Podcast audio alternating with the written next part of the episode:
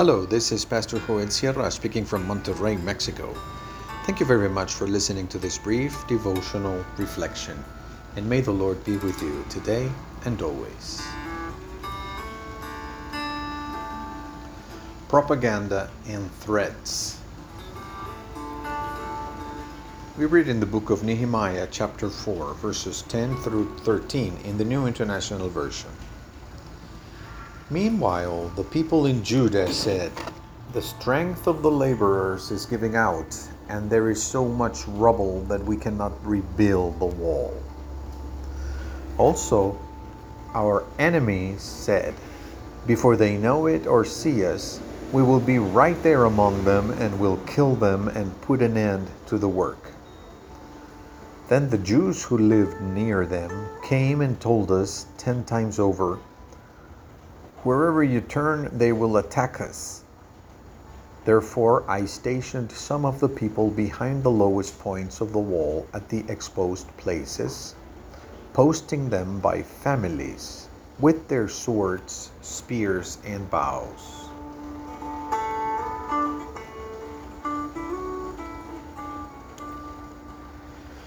The attacks of the enemies of Reconstruction consist of two elements propaganda and threats. Propaganda consists of ideas sown into the people.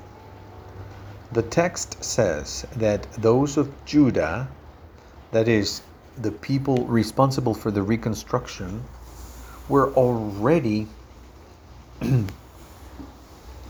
they were already repeating the same refrain, the same speech desired by the enemies. They had structured, structured a fallacy in the form of a syllogism. Number one, we are tired, our strength is extinguished. Number two, there is too much work, too much debris. And number three, we will not be able to rebuild.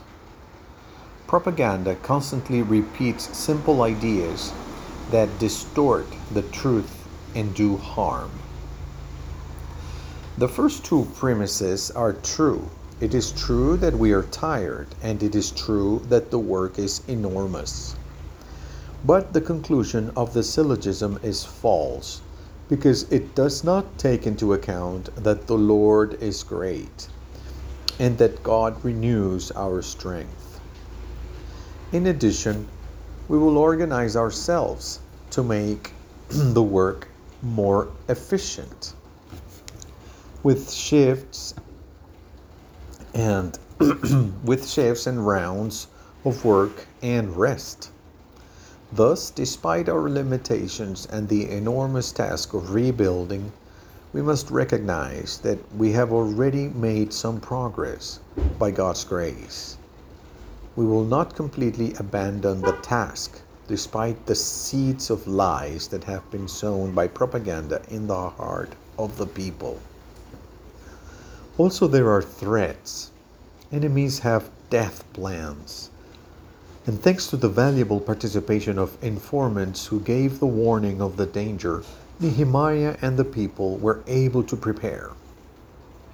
They were able to identify the threat information as true, unlike the premises that were false of the propaganda.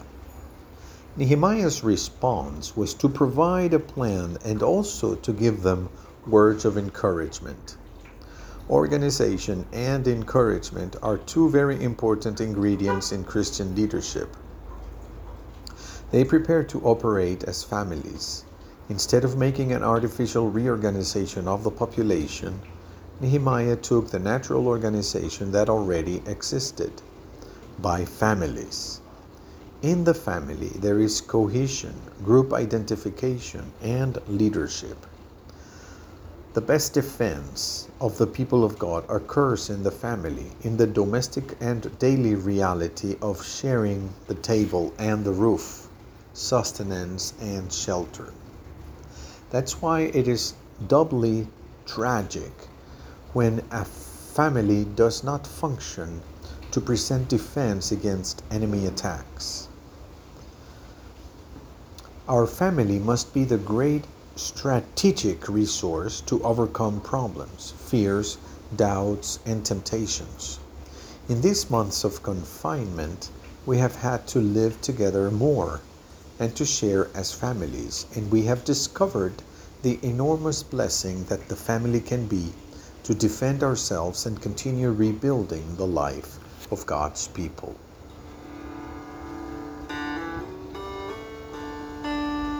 Let's pray. Lord, help us unmask lies and give and live in the truth of your grace. Amen. Christ is God's justice for everyone who believes in him.